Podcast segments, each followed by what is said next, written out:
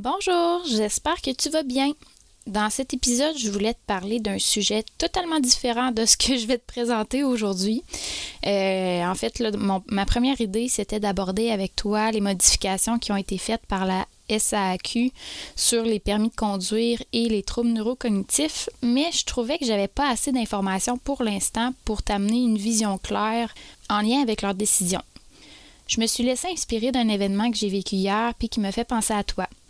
Je trouvais que c'était un sujet pertinent à t'aborder avant le temps des fêtes, puis tu vas voir pourquoi je m'appelle Roxane, je suis psychoéducatrice et je me spécialise dans l'accompagnement des proches aimants de personnes vivant avec des troubles neurocognitifs. Une des choses qui me tient énormément à cœur, c'est ton bien-être. C'est pour cette raison que je veux t'outiller dans ton rôle pour préserver ta santé, mais aussi éviter ton épuisement. Sache que dans le podcast, j'utilise le terme proche aimant plutôt que proche aidant parce que souvent l'aide que tu apportes est un acte d'amour.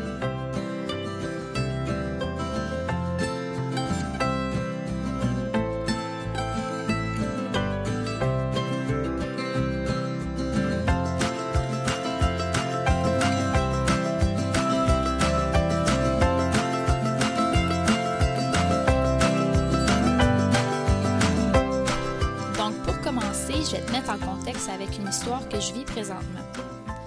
Avec un de mes enfants, on a vécu une situation que moi je qualifie comme une situation de crise.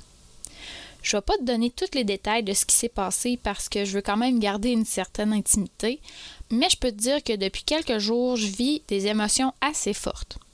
Puis à chaque fois que j'ai une nouvelle information qui me parvient par rapport à cette situation-là, le stress embarque.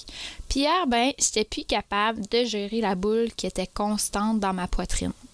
J'essayais de travailler, la concentration n'était pas là. Puis je me mettais à pleurer à tout moment. J'ai essayé de faire autre chose dans la maison, j'ai essayé de dépenser mon surplus d'émotions. Puis tu sais, je connais quand même plusieurs outils pour la gestion du stress ou des émotions. Mais à ce moment-là, ce que j'avais besoin, c'était de parler à quelqu'un, puis tu sais, un mardi à 10 heures, ben le monde travaille ou ont leur propre truc à s'occuper. J'avais pas envie non plus de répéter à mon entourage ma façon de percevoir la situation. Quand je me suis rendu compte que l'émotion que je vivais me rendait non fonctionnelle dans ma journée, j'ai pris mon courage à deux mains, puis j'ai décidé d'écrire à des collègues qui travaillent auprès des enfants. Elles pouvaient peut-être me référer à une ressource d'aide pour répondre à mon besoin d'accompagnement, pour que je puisse me faire outiller à mieux accompagner mon enfant. J'ai aussi écrit à une ressource d'aide que j'ai trouvée en recherchant sur les internets. Puis tu sais, rendu là, je peux comprendre que les personnes ne vont pas être en tout temps devant leur courriel pour répondre immédiatement à toute demande. Donc, je m'attendais pas à une réponse rapide. Mais ce qui m'a vraiment déboussolé dans ma recherche de soutien, c'est quand j'ai décidé d'appeler la ligne d'aide pour ventiler. Tu sais, pour au moins décharger ce qui bouillait en dedans de moi, puis que je redevienne un petit peu fonctionnel.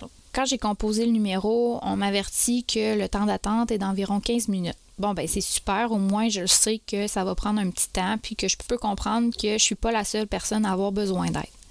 C'est juste qu'après six minutes d'attente, la ligne a raccroché. Puis pour moi, je te dirais que ça a paru comme un bon 12 minutes d'attente. Je me suis dit, bon, ben avec la technologie, ça peut arriver des bugs. Puis j'ai recomposé le numéro parce que je voulais vraiment parler à quelqu'un. C'est en réentendant que le temps d'attente serait d'environ 15 minutes que j'ai raccroché. C'est comme si je m'étais découragée d'un coup que j'avais plus l'énergie à attendre. Fait que ce que j'ai fait, ben, j'ai envoyé un message vocal à une personne de confiance, ce qui m'a permis de ventiler, mais sans nécessairement avoir de retour. Mais au moins, j'avais un poids de moins ses épaules. Puis quand j'étais vraiment plus calme en soirée, ben, j'ai pensé à toi. Parce que tu sais, le rôle de prochainement peut amener une multitude d'émotions, de questions, un besoin de soutien, puis j'ai souvent entendu des prochainement dire que c'est difficile de demander de l'aide parce que souvent, les portes se ferment rapidement. Ils se heurtent à des boîtes vocales. Il y a un temps d'attente avant d'avoir l'accessibilité au service. Ou ils savent tout simplement pas c'est quoi les ressources disponibles pour eux. Donc aujourd'hui, je voulais te demander si tu avais déjà fait l'exercice de faire un plan de match pour te guider si jamais tu as besoin d'une aide immédiate. Puis si tu l'as déjà fait, est-ce que c'est toujours valide? Le temps des fêtes approche, puis les ressources d'aide vont diminuer. Les intervenants, eux aussi, ont besoin d'une pause. Alors toi, comment tu peux te protéger dans les prochaines semaines pour augmenter ton sentiment de sécurité? Ce que j'ai à te proposer aujourd'hui, c'est de prendre un papier puis d'écrire les étapes à suivre en cas de besoin. Puis ça, je te dirais que ça peut être fait même si c'est pas le temps des fêtes. C'est juste pour te guider quand tu un peu moins de capacité à réfléchir dans une situation. Donc, tu pourrais te faire deux colonnes en disant, bon, ben, ici, c'est les ressources de jour, ici, c'est les ressources de soir, parce que ça peut être différent d'un temps à l'autre dans une même journée. Par exemple, si j'ai besoin de soutien de jour, qu'est-ce que je peux faire? J'appelle qui? Est-ce que je peux en premier essayer la ligne info aidant? Puis si jamais ça ne fonctionne pas, j'appelle le 811 à la ligne info sociale. Est-ce que en troisième temps, je vais appeler un proche que j'ai pris une entente avec que si jamais j'ai besoin, je lui laisse un message, il me rappelle quand il peut. Donc ça c'est des exemples, mais ça tu l'ajustes vraiment en fonction de tes besoins. Si tu préfères par exemple appeler ton proche en premier, ben ce sera ça. C'est juste que je voulais te donner un exemple pour que tu puisses avoir une idée de comment placer ça. Puis idéalement, ben, pour les lignes d'appel, tu inscris les numéros de téléphone pour pas avoir à faire les recherches. Tu sais, quand tu vis des émotions plus fortes, le niveau d'énergie est moins élevé. Donc, en les ayant déjà en main, ça te fait ça de moins à faire. Puis tu peux aussi regarder avec une personne pour l'appeler à n'importe quelle heure de la journée ou de la nuit pour pouvoir ventiler sur sa boîte vocale parce que des fois juste de le verbaliser fait que après ça la tête se sent un peu plus libre. Fait qu'au moins comme ça, tu as une entente claire avec quelqu'un que quand elle pourra, elle te rappellera, mais au moins toi tu auras pu verbaliser ce que tu ressens. Ça me fait penser à un moment de discussion avec René Arsenault, qui est proche aimante, qui a témoigné sur le fait que c'était vraiment important d'avoir une personne sentinelle, qui est là en cas de besoin, puis qui est une forme de pilier pour toi.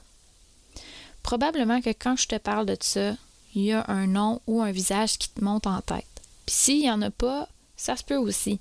Mais c'est qui la personne pour toi qui pourrait t'aider autre que les services externes? Fait qu'idéalement, dans ton tableau, tu vas retrouver des ressources externes, que ce soit le CLSC, la Société Alzheimer, l'appui des proches aidants ou autres, avec leur numéro de téléphone, puis aussi, tu peux mettre à côté, c'est de quel type de soutien il s'agit. Est-ce que quand tu les appelles, c'est plus un soutien émotionnel, un soutien au niveau de la prise en charge pour mettre des nouveaux services? Euh, est-ce que c'est plus en lien avec euh, ce qui est information sur la maladie? Donc, vraiment de le spécifier, puis aussi de mettre, comme je te disais, les ressources qui sont dans ton entourage. Comme ça, tu as vraiment tout ce qui peut t'aider, en quoi ils peuvent t'aider. C'est un petit exercice qui peut t'éclairer et euh, si jamais tu as des questions parce que je l'ai quand même abordé rapidement, tu peux venir me contacter sur ma page Facebook. Là, ça va me faire plaisir de te guider dans la conception de cette liste. Ma page Facebook, c'est Roxane Villemur-Loignon, psychoéducatrice. Le lien va être dans la description de l'épisode. J'espère que ça t'a amené des belles réflexions puis que ça va pouvoir t'outiller dans ton rôle de prochainement. J'espère te retrouver dans le prochain épisode.